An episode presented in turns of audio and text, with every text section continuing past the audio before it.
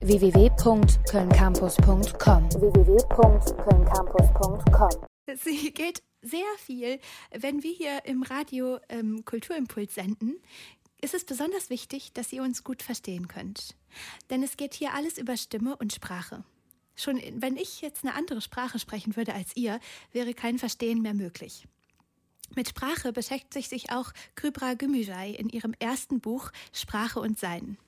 Meine Kollegin Katja Egler, die hat das Buch kurz nach seinem Erscheinen gelesen. Katja, kannst du uns den Inhalt des Buches ein bisschen genauer zusammenfassen? Ja, das ist gar nicht so einfach, weil das Buch greift ganz viele verschiedene Aspekte auf und baut auch irgendwie aufeinander auf. Aber um es mal kurz zu sagen, geht es halt um die Macht von Sprache und wie Sprache unsere Wahrnehmung und ähm, ja auch die Welt und unser Denken einfach prägt ohne dass wir es vielleicht auch immer merken, wie sehr Sprache darauf eine Wirkung hat. Gemürjai beschreibt dann, wie Sprache und Diskriminierung, Ausgrenzung und politischer Diskurs zusammenhängen. Immer halt auch aus der Sicht von Minderheiten. Sie ist halt auch ähm, selbst Muslimin und schreibt auch sehr viel aus ihrer eigenen Erfahrung. Sie beschreibt die Intention ihres Buches selbst so, dieses Buch versteht sich als einen Beitrag auf der Suche nach einer Sprache, in der wir alle als Menschen in unserer Komplexität gleichberechtigt existieren können als ein Nachdenken auf den Weg dahin, unsere Ideale einer besseren Gesellschaft zu verwirklichen. Es will Anreize geben, die Architektur und damit auch die Grenzen unseres Sprechens, Denkens, Fühlens und Lebens zu erkennen und an ihnen zu arbeiten. Sie spricht da jetzt auch von der Architektur der Sprache. Was genau meint sie damit? Also da fallen natürlich verschiedene Aspekte darunter, aber um mal ähm, ja, ein Beispiel zu geben, generell natürlich der Aufbau der Sprache und wie dieser wirkt. Ein Beispiel, das da sehr grundlegend ist, ähm, was sie beschreibt, ist, dass man nicht neutral sprechen kann. Denn jeder Mensch hat eine Perspektive, geprägt von seinen eigenen Lebensumständen und aus diesem heraus spricht man halt auch. Es gibt aber in unserer Gesellschaft eine Perspektive, die als neutral gilt, und zwar die von weißen heterosexuellen Männern als Frau spricht man nicht neutral, sondern halt als Frau, als Menschen mit Migrationshintergrund, als genau dieser und so weiter. Diese Liste lässt sich halt beliebig fortführen.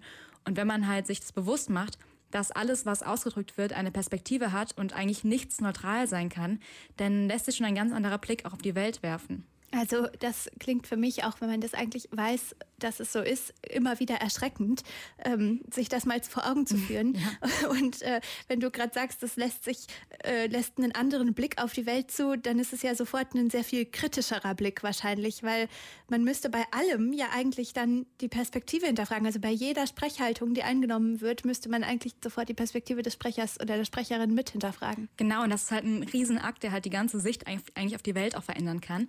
Und Gümüşay will dann nach diesem Gedanken aber auch darauf hinaus, dass die dominierende Sicht auch die Sprache prägt und dominiert, insbesondere wenn es halt um die Bezeichnung von Gruppen geht. Sie unterscheidet hier die Unbenannten, also diese dominierende Gruppe, die halt nicht irgendwie bezeichnet wird, und die Benannten, also die Menschen, die von einer neutralen Sicht abweichen und deswegen definiert werden. Heißt auch, die Unbenannten ist die Mehrheitsgesellschaft und damit weiß, cisgender und hetero. Und die Benannten, das sind dann eigentlich die Gruppen, die man so ja, herausgreift oder einteilt, zum Beispiel wie die Flüchtlinge, die Türken, die Asiaten, was ja eigentlich furchtbar ist.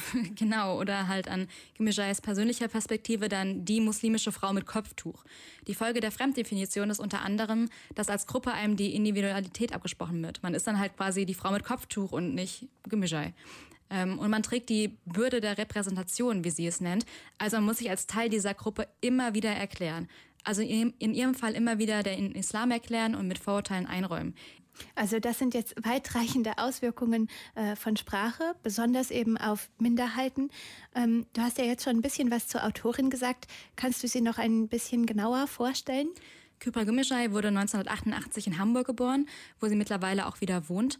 Hansa, ähm, der Verlag, der sie der das Buch halt verlegt hat, bezeichnet sie als eine der einflussreichsten Journalistinnen und politischen Aktivistinnen unseres Landes.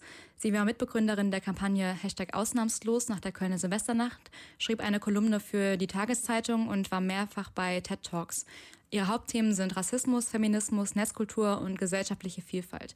Sie wurde aber auch schon mal wieder kritisiert, ähm, auch gerade Kritik nach Veröffentlichung ihres Buches, unter anderem ähm, von der Journalistin Ronja Ottmann, ähm, weil sie zum Beispiel einen Autor zitiert, der sehr Erdogan-nah ist und ähm, der immer wieder auch antisemitische oder AlevitInnen und JezidInnen feindliche ähm, Äußerungen ja, äußert. Und Gümüşay wird auch immer wieder vorgeworfen, dass sie sich halt nicht solidarisch mit KurdInnen und alevitischen AktivistInnen zeigt. Okay, abgesehen von dieser Kritik, wie hat das Buch auf dich gewirkt?